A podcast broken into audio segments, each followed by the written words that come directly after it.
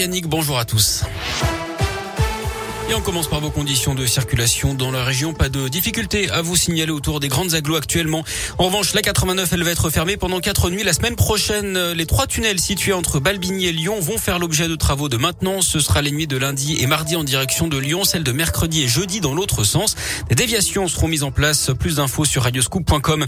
La reprise progressive du trafic sur les rails entre Clermont et Vichy. Trafic interrompu ce matin après une collision entre un train et une voiture à Rion. Il n'y a pas eu de blessés. La reprise normale est annoncé pour 11 heures. Verdict attendu aujourd'hui dans un procès pour féminicide aux assises de Lyon, celui du meurtrier présumé de Laura, 22 ans, battu à mort par son ex-compagnon qui la contraignait également à se prostituer. C'était en mai 2019 dans le 8e arrondissement. La victime avait reçu une quinzaine de coups à la tête. Le légiste avait également relevé 78 lésions sur son corps. L'avocat général a requis hier 18 ans de réclusion criminelle. Dans la Loire, 10 mois de prison ferme pour un détenu qui s'était évadé de la prison de la Talaudière en novembre dernier pendant une permission de sortie. Il avait été repris il y a quelques jours. C'était sa troisième évasion, lui qui compte 29 condamnations depuis 2013.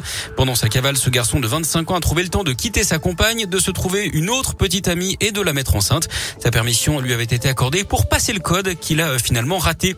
Elle était tellement ivre au volant qu'elle n'arrivait pas à sortir d'un parking. Scène étonnante tôt hier matin à Bourg-en-Bresse dans l'Ain. Les policiers en patrouille ont repéré un véhicule en difficulté pour cause. La conductrice en état d'ébriété avancée n'arrivait pas à insérer le ticket dans la borne de paiement. Elle a également eu beaucoup de mal à souffler dans l'éthylotest d'après le progrès.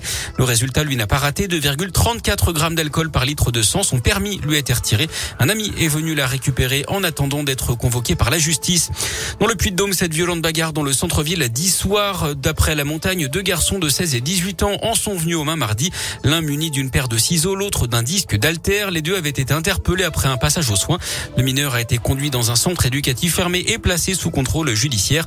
L'autre a été remis en liberté en attendant sa convocation devant la justice au mois de novembre. Où est-on le plus heureux dans le monde? Question importante, hein, surtout en ce moment. D'après une étude sponsorisée par les Nations Unies, c'est la Finlande qui arrive en tête pour la cinquième année de suite.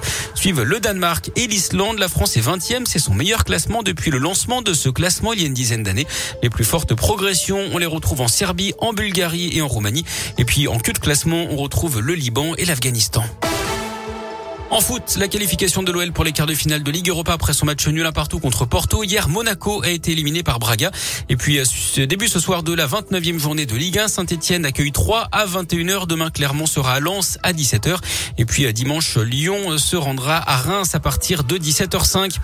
Et puis, avis aux fans de musique, c'est parti pour la billetterie du concert des Stones. Ce sera, le 19 juillet prochain à l'OL Stadium à Dessine, près de Lyon. Deux dates hein, seulement en France avec celle au Stade de France. Le prix des places lui est entre 90 et 300 euros. Ah oui, quand même